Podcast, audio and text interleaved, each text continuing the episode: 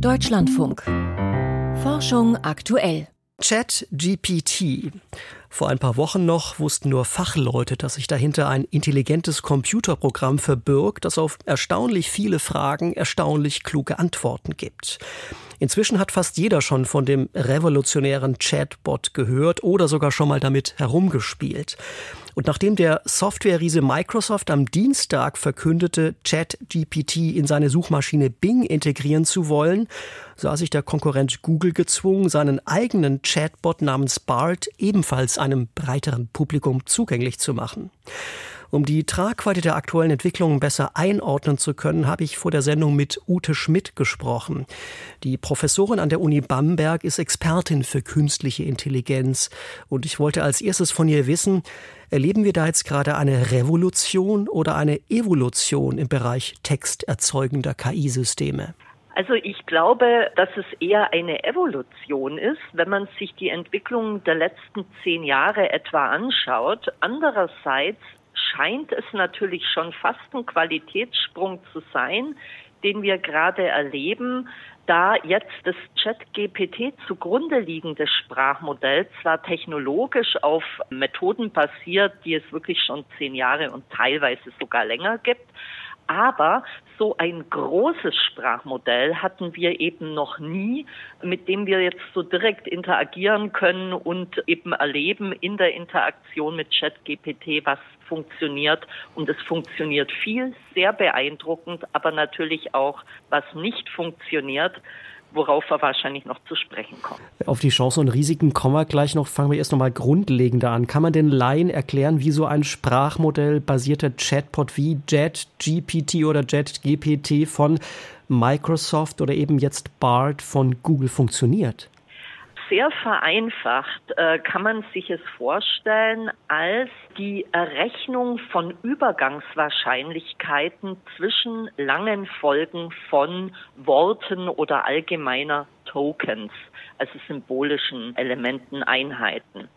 Im Prinzip ist ein Sprachmodell erstmal so aufgebaut, dass Inhalte gesammelt werden und bei, das war bei GPT jetzt eben eine Riesenmenge an Inhalten und muss sich klar machen, dass etwa das komplette Wikipedia nur etwa drei Prozent der Inhalte ausmacht. Das steckt von Reddit bis Wikipedia eben oder auch wissenschaftlichen Aufsätzen alles Mögliche drin. Also die wurde mit einer Unmenge von Textdaten gefüttert letztlich. Genau. Und wenn man es sehr vereinfacht sagen will, sind sozusagen alle Inhalte, die im Internet zur Verfügung stehen, umkodiert worden in Übergangswahrscheinlichkeiten. Und jetzt wundert man sich vielleicht, warum nicht, wenn man zweimal eine Anfrage stellt, äh, genau derselbe Text eben wieder rauskommt bei gleichem Prompt. Es wird eben nicht immer in jedem Fall wohl der wahrscheinlichste Pfad genommen, sondern das wird nochmal moduliert.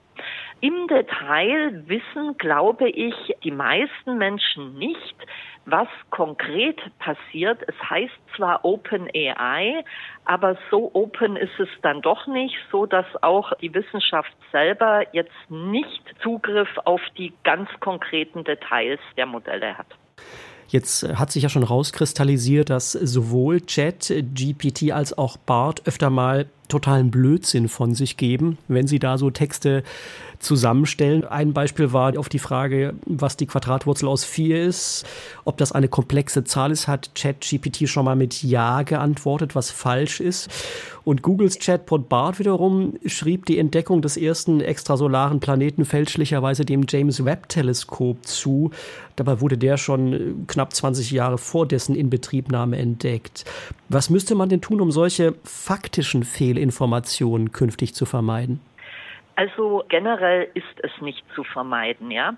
Vielleicht sollten wir uns den Unterschied zwischen einer Suche zu Fuß mit einer Suchmaschine wie etwa Google oder anderen anschauen und das vergleichen mit dem, was jetzt Systeme wie ChatGPT oder BART tun. Wenn wir eine Suchmaschine nutzen, stellen wir eine Anfrage, erhalten dann Web Webseiten, auf die wir gehen. Und das heißt, wir suchen uns selber Informationen für unsere Frage zusammen und sehen gleichzeitig den Kontext, nämlich die Webseite, auf der eine bestimmte Information steht. Das heißt, wir können bewerten, ob das eine seriöse oder weniger seriöse Webseite ist. Und genau diese Information fehlt, zumindest bei ChatGPT, bei BART wissen wir es noch nicht wirklich ob man an solche Informationen doch noch mal rankäme, aber eigentlich ist die Information in dem Sprachmodell nicht mehr enthalten. Vor dem Hintergrund von dem, was Sie sagen, wie sinnvoll ist es dann, Chatbot-KI-Systeme beim jetzigen Entwicklungsstand in Suchmaschinen zu integrieren? Das kann durchaus seinen Sinn haben. Wir sehen es jetzt ja seit ein paar Wochen, dass äh, wenn man in Google sucht, oben so ein zusammenfassender Text erscheint. Das finde ich persönlich jetzt durchaus hilfreich, wenn ich eben die Chance habe, gleichzeitig noch die entsprechenden Webseiten referenzieren zu können. Also warum nicht in Suchmaschinen integrieren? Allerdings, denke ich, muss man sich klar sein, dass eigentlich Texte, die ChatGPT verfasst, ja nicht dazu geeignet sind, Fakten, über die man selber nicht gut Bescheid weiß, zu erschließen. Also ein findiger äh, Journalist hier aus meiner Heimat hat äh, zum Beispiel ChatGPT gefragt, nenne fünf berühmte Franken. Da wurden fünf Personen genannt, die alle nicht aus Franken waren, von Helmut Schmidt über Günter Grass bis zu Udo Lindenberg. Das weiß natürlich ein zehnjähriges Kind nicht unbedingt. Wenn das jetzt anfängt, einen einen Text darüber zu schreiben und erklärt fälschlicherweise, dass Udo Lindenberg aus Franken stammt, dann ist das natürlich völlig unsinnig.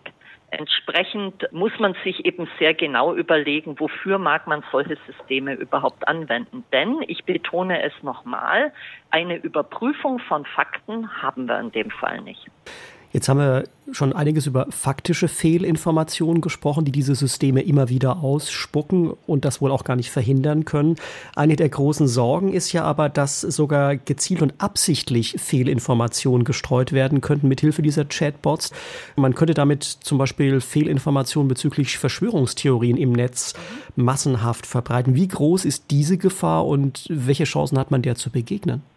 Die Gefahr ist riesig und Chancen, denen zu begegnen, hat man meiner Meinung nach nur über sehr gut ausgearbeitete Qualitätskontrollprozesse, an denen sehr viele Menschen beteiligt sein müssen. Ich komme noch mal auf Wikipedia zurück. Als Wikipedia anfing, war die Sorge groß, dass wir eine Enzyklopädie, ein Lexikon erhalten mit unglaublich viel ungesicherter Information. Es hieß, es kann nie an die Qualität von einer Enzyklopädie Britannica oder vom Brockhaus rankommen, ja. Was erleben wir heute, dass zumindest in vielen Bereichen Wikipedia eine äußerst seriöse und gut recherchierte Quelle für Information ist. Wie ist das gelungen? Wikipedia hat einen sehr ausgeklügelten Kontrollmechanismus, so dass viele verschiedene Menschen eben Einträge wirklich prüfen. Und wir müssen uns klar sein, das Recht darauf zu entscheiden, was wahr ist oder nicht, sofern man in einem Bereich ist, wo es Wahrheit gibt, oder auch was wahrscheinlicher ist oder nicht, hat immer noch der Mensch. Also es kann ja nicht sein, dass eine Maschine, die rein auf Mustererkennung basierend Sprachausgaben gibt, dass man dieser Maschine zugesteht, dass sie nun die Definitionsmacht hätte. Ich möchte noch mal ein Beispiel geben zum Thema Verschwörungstheorien und Beeinflussung. Nehmen wir mal an, ganz viele Menschen würden auf einmal behaupten, Melbourne sei die Hauptstadt von Australien, was es nicht ist, ja? Je mehr Menschen das tun, desto mehr würde in zukünftige Sprachmodelle diese Information mit einer immer höheren Wahrscheinlichkeit Eingang finden und irgendwann würde vielleicht überall stehen, Melbourne ist die Hauptstadt von Australien. Was man in Canberra nicht gern hören würde. Nee, ganz genau. Wie prüfen wir das? Also wir müssten jetzt tatsächlich ja mit menschlichem Intellekt eine Recherche betreiben und uns überlegen, wie finde ich denn überhaupt raus, was eine Hauptstadt ist? Da gibt es entsprechende entsprechende Urkunden und Einträge, ja. Und das kann nur ein Mensch machen. Bei all diesen Risiken und Fallstricken im Hinterkopf, wo sehen Sie denn in naher Zukunft wirklich sinnvolle und vielversprechende Anwendungen von Chatbots?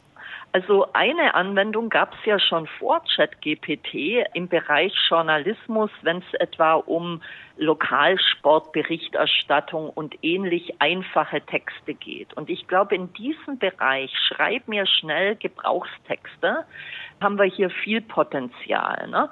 Ich habe letztens äh, auf einer Tagung das Beispiel gehört, dass etwa vielleicht ein Bäckermeister, der eben Profi ist im leckere Dinge backen, aber nicht so gern Texte schreibt, wenn der etwa seinen Kunden eine Preiserhöhung mitteilen will, schriftlich, dass der natürlich von so einem System viel hätte. Wenn er sagt, schreibe einen netten Brief, nicht länger als eine halbe Seite, indem ich mich bei meinen Kunden entschuldige, dass die Brötchen teurer werden und so weiter und zapp, habe ich da einen guten Gebrauchstext. Vielleicht ja auch beim Thema Begleitschreiben für Behördenkommunikation. Also ich glaube, da kann man sich viel vorstellen, wirklich als Service. Da klingt aber schon an, wir werden in vielen Bereichen der Gesellschaft reagieren müssen auf diese Technologie, weil sie uns sozusagen zwingt, umzudenken an manchen Stellen. Ja.